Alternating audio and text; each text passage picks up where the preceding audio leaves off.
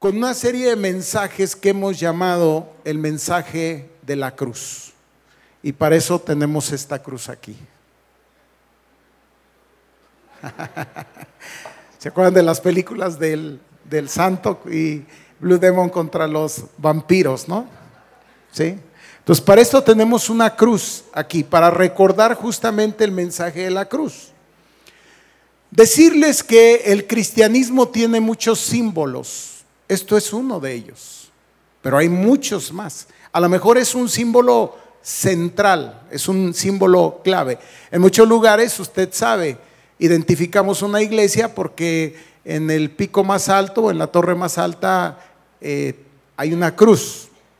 Aquí a lo mejor dentro de las iglesias cristianas usted no ve mucho una cruz, ¿no? Este, pero si usted va, por ejemplo, a los Estados Unidos, este, en cada iglesia cristiana usted identifica la iglesia, ¿verdad? O el templo, un lugar de reunión en donde esta cruz anuncia, ¿no? Manda ese símbolo un mensaje. Y de eso es de lo que queremos hablar acá. Entonces tiene muchos símbolos que lo representan, pero recuerden que un símbolo nos representa y no nos define. Nos podemos quedar con el símbolo y perder el significado, la esencia, el verdadero valor, el mensaje, y de eso es de lo que hoy queremos, queremos hablar. Hay mucha gente que se queda con esto, y el problema de los símbolos es que los podemos convertir en fetiches. ¿Sabe usted lo que es un fetiche? Lo podemos convertir en algo así como un amuleto. Por eso las películas del santo, ¿no? Cuando salían los dragones, digo los este, dragones, los vampiros. ¿no? Entonces, en esto había qué? ¿Qué había en esto? Poder. Y el poder no está tanto aquí, sino en el hecho y en el mensaje, lo que está detrás de esto. Ese es el mensaje que necesitamos conocer y es importante, es, es vital que nosotros sepamos, sepamos esto.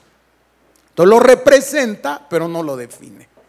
Y les decía, la cruz es uno de los símbolos más conocidos. Hay otros. Hoy día está muy de moda que usted ve en los carros un, un símbolo que nos hace pensar que quien va ahí, pues eh, espero que sí, son cristianos, ¿no? ¿Y cuál es ese símbolo? El pez. ¿sí? Si usted se mete, le da en Google símbolos cristianos, se va a encontrar infinidad de, unos que ni, ni se imaginaba por ahí que, que está, ¿no? Entonces, hablando de la cruz, a la cruz se le menciona varias veces en la Biblia, ¿no? Y Pablo es quien más lo hace en sus cartas. Yo creo que el Espíritu Santo, usted sabe que toda la, la escritura es inspirada por Dios, ¿no? Y útil para enseñar, corregir, instruir, ¿no? bueno, todo. Yo creo que el Espíritu Santo inspiró a Pablo para que justamente, ¿sí? porque él va a ser uno de los pregoneros de la cruz de Cristo, del mensaje de la cruz. Creo que Dios le dio una revelación especial a Pablo para entender lo que conlleva ese mensaje y en esta mañana estamos para que con la ayuda del Espíritu Santo nos ayude a través de las cartas de Pablo, de los mensajes de Pablo, entender un poco lo que está detrás de esto y por qué es importante y por qué es central y por qué es esencia o eh, fundamento de la proclama, de la prédica, como le quiera llamar, de la enseñanza de la fe cristiana. Es central. En una de sus cartas, Primera de Corintios capítulo 1, capítulo 1, versículo 8, perdón, versículo 18, en uno de esos tantos versículos de los cuales Pablo se refiere a la cruz, nos dice, porque la palabra de la cruz es locura a los que se pierden, pero a los que se salvan, esto es a nosotros, es poder de Dios. ¿Se refiere a este elemento, a la palabra cruz como tal? No. Justamente lo que le digo, lo que representa el mensaje, lo que está de atrás, para los sabios de este mundo les resulta un absurdo. Porque lo que está detrás de esto, a final de cuentas usted sabe lo que es, es el sacrificio de Cristo. Como recurso, y no que digo como recurso, como único recurso dado por Dios para que la comunión entre Dios y el hombre pueda ser restablecida. Lo veremos. En otro pasaje, ahí mismo, Primera de Corintios capítulo 2, versículo 2 dice, pues me propuse no saber entre vosotros cosa alguna, sino a Jesucristo y a este que resucitado. Perdón, crucificado. Sí, y quería contrastar justamente con que en este momento Pablo no nos habla de la resurrección, que también es otro de los, de los elementos centrales del mensaje del Evangelio. Pero aquí dice, no me propuse, perdón, dice, pues me propuse no saber entre vosotros cosa alguna, sino a Jesucristo y a este crucificado. Y en un tercer, en un tercer versículo, en Gálatas capítulo 2, 20, este es un pasaje que conocemos muy bien, Pablo dice en Gálatas 2:20 lo siguiente.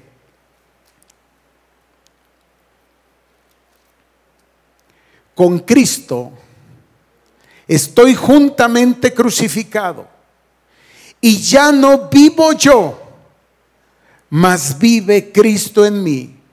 Y lo que ahora vivo en la carne, lo vivo en la fe del Hijo de Dios, el cual me amó y se entregó a sí mismo por mí. Y yo tuve que orar al Señor y tuve que pedirle, Señor, ayúdame. Ahora tú como le diste revelación a Pablo, ahora dame revelación a mí para entender ese mensaje de la cruz, para que yo pueda pararme aquí, pueda comunicar a mis hermanos lo central y lo importante es el que nosotros recordemos y celebremos los hechos acontecidos en esta semana que estamos pronto a vivir. Y que podamos concentrarnos así como lo hemos hecho para celebrar la Navidad, que ahora podamos celebrarnos para este segundo hecho muy importante dentro de la cristiandad. Es así que entonces que el mensaje de la cruz es uno de los pilares del Evangelio. Pablo en uno de los pasajes anteriores decía, eh, no, no me interesa otra cosa, sino que tengan, que tengan claridad respecto de este tema, porque este tema es el fundamento de la fe cristiana. Es el fundamento y lo veremos, ¿verdad que sí vamos necesitando cómo? ¿Cómo? ¿Cómo es que es el fundamento o cómo es que es central en la fe cristiana?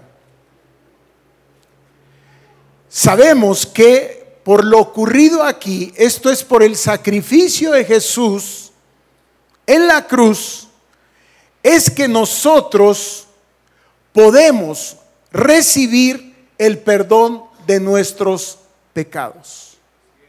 Podemos recibir el perdón de nuestros pecados. Déjeme decirle algunas cosas más. Hoy día esto puede resultar, esto no, no es nada grotesco, es más, nos parece hasta decorativo, hay diferentes tipos de, cruz, hay gente y de diferentes materiales se construyen y se puede volver eh, un, un objeto decorativo en una casa, en un hogar, es más, puede ser un accesorio personal. Hay gente que, bueno, se cuelga una cruz. Eh, no tengo nada en contra de esto. ¿Sí? No se vaya a angustiar. No tengo nada, pero creo que más que colgarnos una cruz es mucho más valioso si entendemos el mensaje detrás de la cruz, porque cuando alguien nos pregunte, lo vamos a poder explicar. Lo vamos a poder compartir, que era lo que hacía Pablo. Explicar el mensaje, de la, el significado, lo que está detrás de esto. Entonces, si tiene una cruz está bien, pero espero que pueda explicarlo. Porque si no, entonces lo que te decía, a lo mejor se te ha convertido en un tipo de fetiche, un tipo de amuleto. Y entonces te quedaste con el símbolo y no tienes claridad respecto del significado. Entonces decirte que hoy esto que nos resulta ah, ah, decorativo, déjeme usarlo de esta manera. Eh, eh, yo sé que a lo mejor algunos no lo tienen en casa y no lo traen consigo como un elemento decorativo porque realmente entienden esto y qué bueno, qué bueno que tengamos esto. Pero en el tiempo de Jesús esto es terrible. Es como si hoy yo te dijera, a ver, cuélgate una silla eléctrica. O a ver, ponte una cámara de gas. O por lo menos una jeringa que represente la inyección letal. Porque esto tenía que ver con muerte. Pero no la muerte de cualquier persona. La muerte de un criminal. Y también no la muerte de cualquier criminal. Sí, porque déjame decirte que este era un instrumento de ejecución de los romanos, pero un romano no podía morir en una cruz. Porque era demasiado indigno. Estaba reservado entonces para quién? ¿Para quién? Para los peores criminales. Escuche usted, que habían pasado por un juicio Usted ha escuchado que mucho de nuestro derecho está fundamentado en el derecho romano. Y los romanos no mandaban a cualquier persona a la cruz. Eran muy celosos.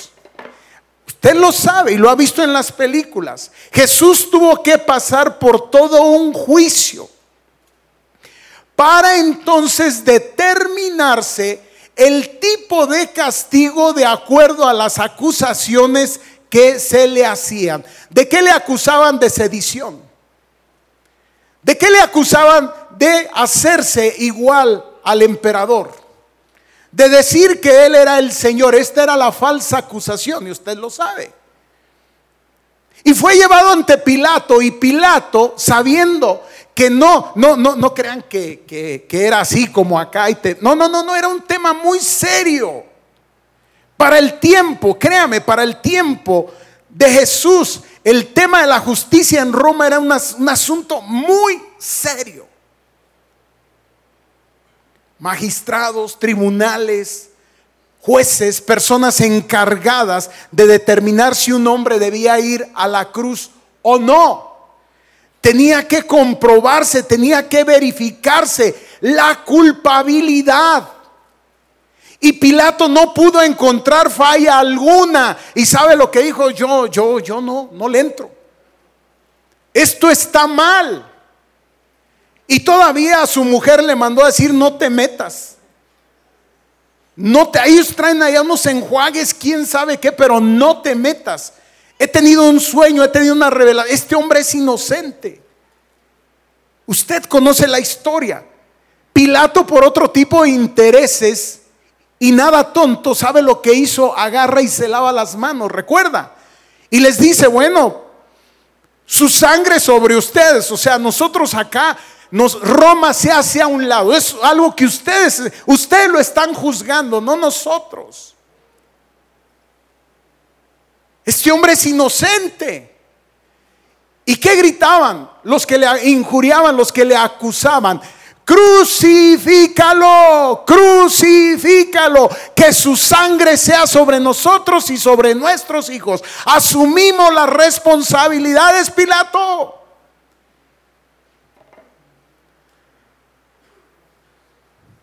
Y aun cuando Cristo estaba en la cruz, un soldado en sus últimos momentos, cuando Jesús entrega su espíritu, sabe lo que dice para sí este hombre este era inocente. ¿Quién fue el que murió entonces en esta cruz? Un inocente. Y esto es parte del mensaje central. No es cualquier persona la que ha muerto en la cruz. Es un inocente. Es una víctima. Es una víctima. Entonces nos tenemos que mover hacia el Antiguo Testamento para entender algo que llamamos expiación. ¿Y qué era la expiación? La expiación era lo siguiente. Dios y el hombre. Vente para acá, Nick. Ayúdame. Me va a ayudar, Nick. Vamos a actuar aquí. Vamos a necesitar varios actores. Porque es muy importante que usted entienda esto. De este lado. Dios y el hombre han entrado en controversia porque el hombre ha cometido un delito. ¿Qué certifica que ha cometido ese delito? Ahí sí vamos a utilizar esto. La ley. Hazte un poquito para acá. La ley de Dios. Dios pone la ley entre él y el hombre como algo que es bueno para la relación que se ha establecido, pero para mi propia conducta. El hombre ha violentado la ley. Y la ley misma, y aquí los abogados me pueden ayudar muy, muy bien, la ley misma exige la reparación del daño. Hay un demandante y hay un demandado. Y la ley certifica que es real. Nada más que aquí, hablando de Dios y el hombre, no hay manera, y lo hemos explicado en otro momento, no hay manera de cómo pudiera yo resarcir el daño, reparar el daño para poder restablecer la relación y entonces él quede de conformidad y nuevamente alcancemos acuerdo. ¿Hasta aquí se está entendiendo? Algo parecido es lo que ocurre en el Antiguo Testamento. El hombre ha violentado, ha ido en contra de lo que Dios ha establecido. Y al hombre no le alcanza, no hay manera de cómo pueda responder. Pero además hay algo extra, vente para acá. Apóyame, Felipe. Cuando, acá de este lado, atrás de mí. Cuando el hombre desobedeció a Dios la primera vez, rompió las reglas, los códigos, se instaló algo en mí que no estaba. Cuando vivía en esa perfecta armonía con Dios, yo no tenía problemas para seguir el orden establecido por Dios. Vente para acá, Alex. Satanás se los presenta. No, ahí. Pero así, viéndome un poco así de lado, así, eh, o sea, volteado hacia donde está eh, Nick, así, perfecto. Satanás intervino en esta relación y me propuso, me propuso, me hizo una buena propuesta para que rompiéramos con Dios este acuerdo. Violentara yo esto. Bien, he violentado esto, cuando yo violento esto, vente detrás de mí. No, mire, hasta me estoy poniendo chinito. No, porque si entendemos esto, usted va a entender muchísimas cosas, mi hermano. Ponme las manos en los hombros. Se instaló en mí algo que la Biblia llama carne de pecado. Carne de pecado. ¿Qué quiere decir que hizo su obra Satanás?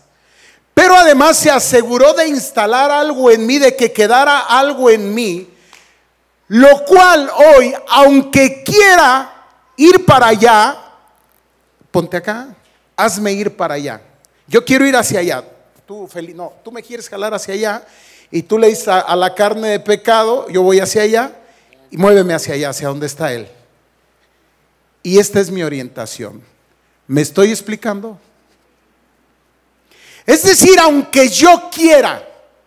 Por eso Jesús dice que el que comete pecado se vuelve esclavo de qué?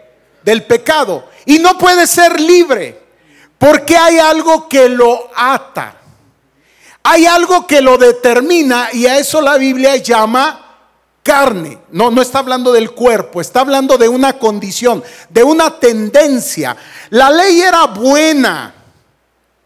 La ley estaba puesta para mi beneficio, Pablo nos escribe este hombre iluminado, inspirado por el Espíritu, dice que la ley que era buena, lo único que le ha venido a, resultar es que lo que era para vida, a él le resulta para muerte, porque descubre que hay algo que aunque quiere ir en esta dirección, lo manda para acá. ¿Me está digo, me estoy explicando? Y no había manera. Entonces ya hay dos problemas. Una ha entrado en controversia con Dios y número dos, hay algo que se ha instalado en mí.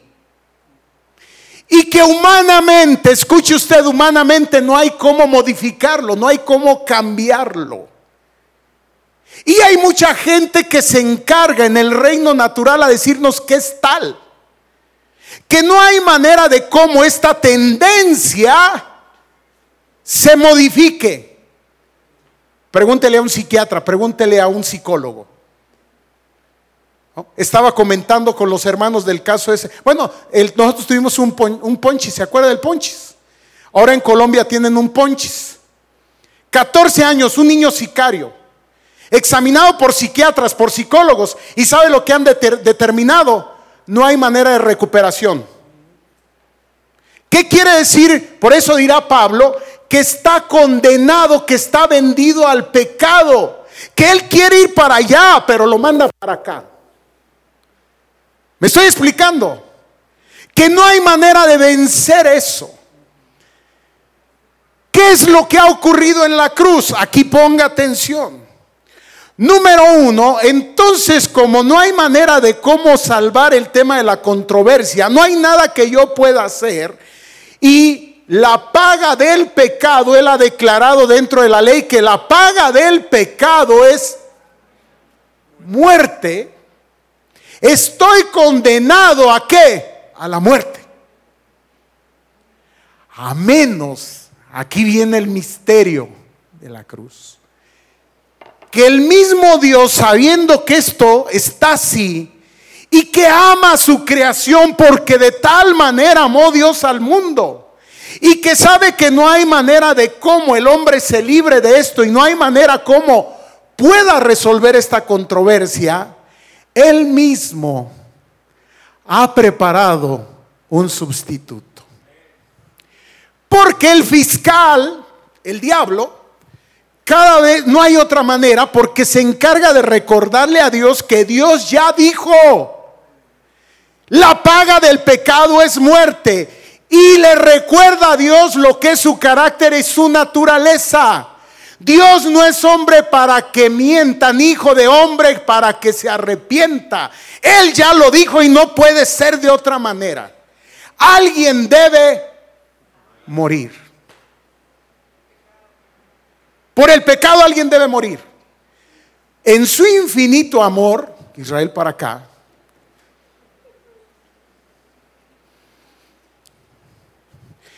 Sabiendo esta, esta, eres Jesús, aquí les presento ahora a Jesús.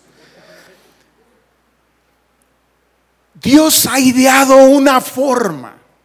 Es una forma que tiene un valor, ahí, ahí, es lo central. Tiene un valor incalculable porque es su propio Hijo. Ellos han hablado en la eternidad y han ideado un plan de cómo resolver esta situación. Porque porque iba a decir, ni, me ama. No, bueno, sí me ama, pero Dios me ama. Y la única manera, y lo vemos en el Antiguo Testamento, es que, escuche usted, un animal puro, un animalito sin mancha,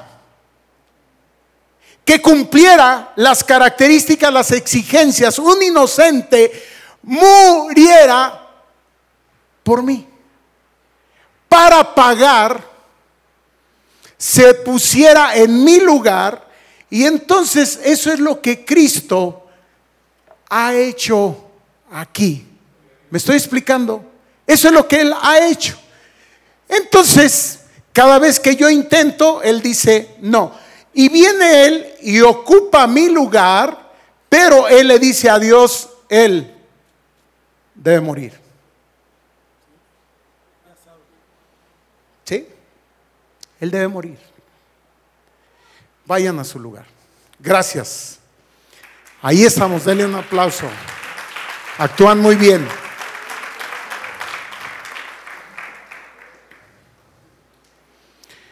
Entonces, en esta simulación, no solamente hay una cruz, sino hay tres cruces que tenemos que identificar. La primera es justamente este instrumento en el cual se va a consumar esto de lo que estamos hablando. Alguien debe de tomar el lugar del hombre. ¿Quién se ofrece? Cristo. Él dice, Él dice, aquí vengo. Él mismo dice, a mí nadie, yo tengo, a mí nadie me manda.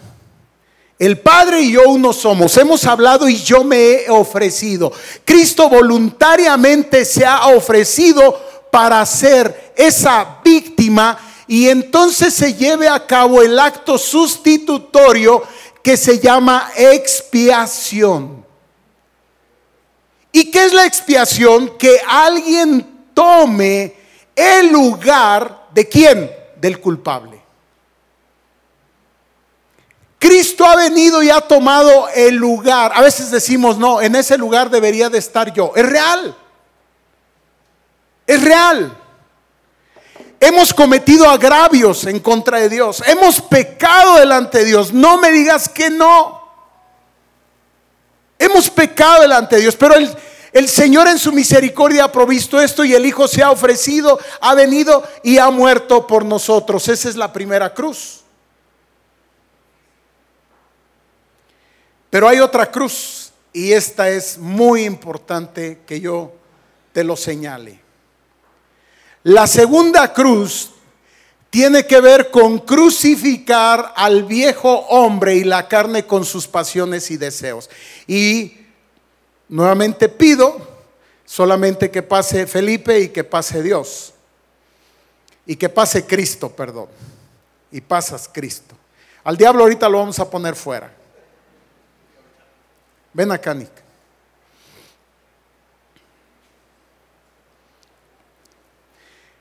Esto es el primer, si quieren, esto es parte de lo que pude entender de Pablo.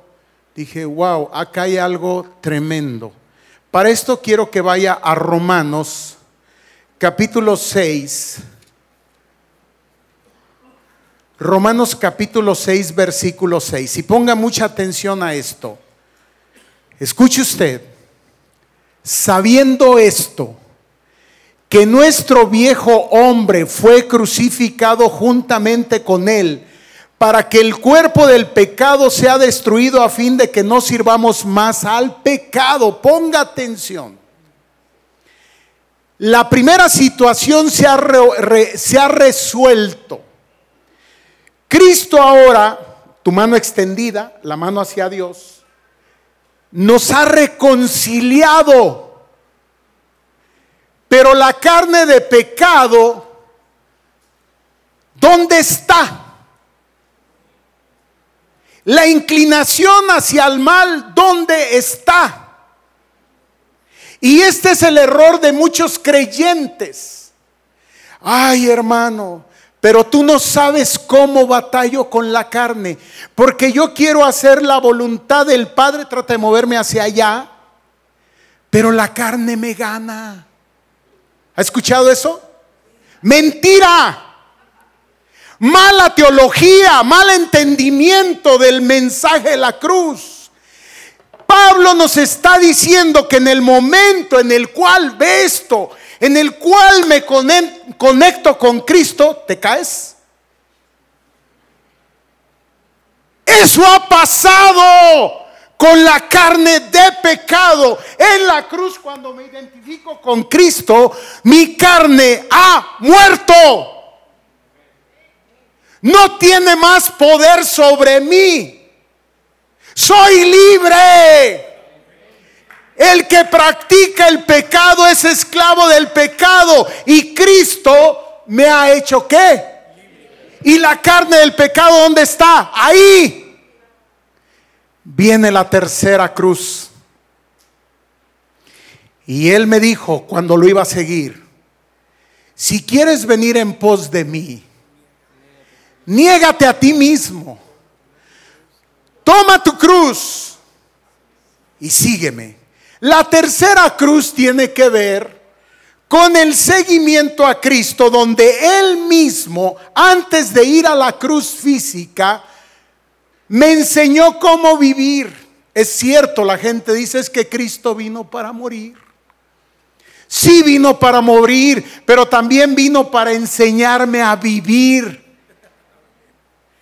Y sabe lo que me enseña Cristo, que Él mismo, en sujeción y en obediencia al Padre, antes de subir a la cruz física, llevaba su cruz cada día. ¿Cómo? Sujetando su voluntad a quién? Al Padre. No mi voluntad, sino la tuya. ¿Qué significa? Que la carne del pecado no tiene más poder sobre mí, que ahora soy libre en Cristo, porque si Cristo me ha hecho libre, soy libre. ¿Para qué? Para que voluntariamente yo crucifique mi carne en obediencia a Cristo. El pecado no tiene más poder sobre mí. ¿Por qué entonces la gente dice no puedo? ¿Por qué entonces la gente dice es que tú no sabes con lo que yo lucho? Una de dos, o no ha entendido el significado y el mensaje de la cruz, o no se ha rendido ante Cristo. Porque no tiene más poder sobre ti. El enemigo viene para hurtar, para matar y destruir. Pero Cristo deshizo las obras de la carne, el poder de la carne. Si es cierto, el psiquiatra te puede decir que estás pelas. El consejero matrimonial te puede decir que no hay solución. El oncólogo te puede decir que es cáncer y te mueres. Y lo que quieras. Y hablando de la conducta y hablando de la voluntad, entonces si Él me ha hecho libre, Ahora es mi decisión. Si yo estando muerta la carne casi le digo, resucita, resucita. Le doy poder nuevamente a la carne. Cuando lo que tengo que hacer es que crucificarla. Con, con Cristo estoy juntamente crucificado. No vivo más yo Cristo vive en mí. Lo que ahora vivo en la carne, lo vivo en la fe del Hijo de Dios, el cual me amó y se entregó a sí mismo por mí. Ese es el mensaje de la cruz. Es un mensaje poderoso. Es un mensaje lleno de esperanza. Es un mensaje que presenta respuestas en esta oración que hacía Nick. Podemos venir. Ah, entonces, cuando pecamos, ¿qué? Yo sé que lo estás pensando. Te me adelanto. Y entonces que ya no peco más. Si pecamos. Pero aquí te va algo. El cristiano y el no cristiano tienen una gran diferencia. El no cristiano peca probablemente no sabiendo que está pecando y el cristiano sabe que está pecando. O dime que no, o eres diferente a mí. Y el Espíritu te redarguye. No pecamos como práctica. No hacemos una práctica del pecado. De ahí que quien peca como práctica, entonces algo está pasando. El autor de Hebreos se horroriza y dice, ¿qué está pasando aquí? ¿Está teniendo en poco la muerte del Hijo? ¿Está menospreciando el sacrificio de Cristo o no ha entendido de qué se trata la salvación?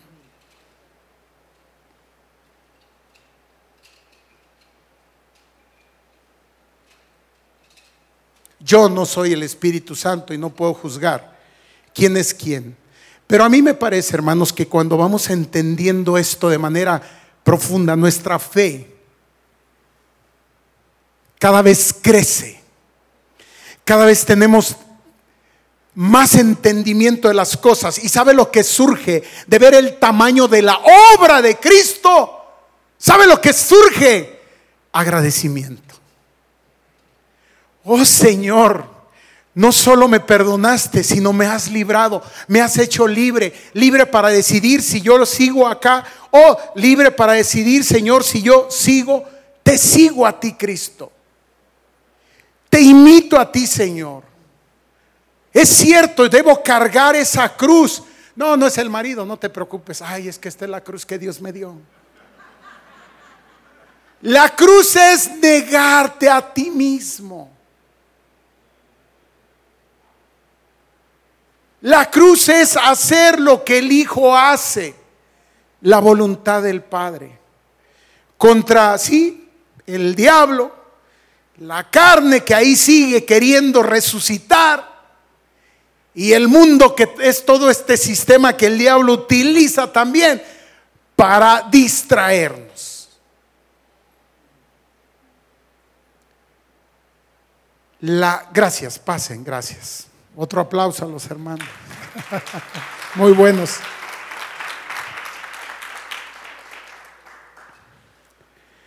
Entonces no solamente Cristo en ese acto expiatorio nos ha absuelto, sino algo tremendo. En ese acto Cristo ha destruido el poder de la carne sobre nuestras vidas, sobre nosotros. Hermano, apropiate de esto. Dile, Señor, no sé con qué pudieras estar luchando y demás. Se produce, se va produciendo un cambio de corazón, de mente y ya no cometemos las obras de la carne. Dirá Pablo, porque manifiestas son las obras de la carne. Y empieza, una lista que no te la quiero leer. Lascivia, fornicación, adulterio, maledicencia. Y además le agrega ira, contienda, disensiones, herejía. Dice que esas son las manifestaciones de la obra de la carne. Entonces yo digo, si alguna de estas obras de la carne se está manifestando en mí, ¿será que no hemos entendido el poder de la obra de Dios a través de la cruz? Por eso es importante, por eso decía Pablo, no me interesa otra, otra cosa, sino que entendamos la gran obra de Jesús el gran beneficio que tenemos y la plenitud de la vida que podemos llegar a tener en Él.